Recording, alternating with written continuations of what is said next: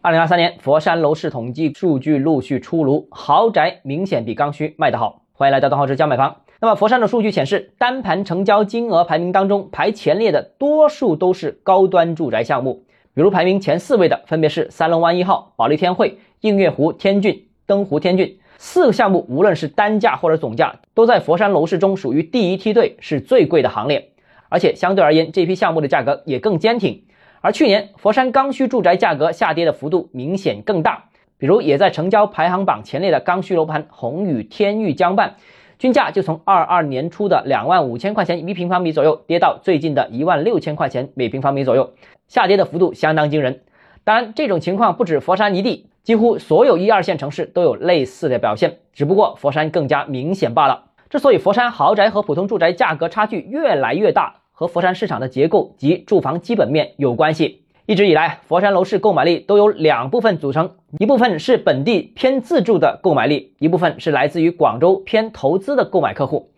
二零二一年政策收紧之后，广州投资客基本绝迹，佛山市场就剩自住型买家。佛山的人均居住面积本来就比较大，根据二零一七年公布的统计数据显示，佛山人均居住面积就已经超过了四十一平方米。当时广州人均居住面积才二十多平方米，所以佛山买家的改善需求面积势必更大。目前呢，佛山主流的改善产品，行内定义基本上是一百八十平方米以上才能入围，一百四十平方米左右的产品只能算刚需和改善过渡地带的产品。而在广州，一百平方米以上就算改善了，一百四十平方米算高端改善了。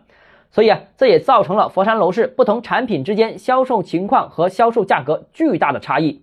明显是豪宅优于一般改善，而一般改善又明显优于刚需。二零二四年呢，佛山楼市将保持东强西弱的格局，也将维持高端改善物业强于普通刚需物业的态势。佛山最有价值的地方，莫过于广佛交接的板块和禅城的核心区域。千灯湖是佛山的天花板，也是广州西部买家改善的选择。尽管最近跨城购房少了，但是市场一旦复苏，这批资金还会回来。如果钱回来了，这个板块也会最先起来。好，今天节目到这里。如果您个人购房有其他疑问想跟我交流的话，欢迎私信我或者添加我个人微信，账号是教买房六个字拼音首字母小写，就是微信号 d h 一三 j m f。想提高财富管理认知，请关注我，也欢迎评论、点赞、转发。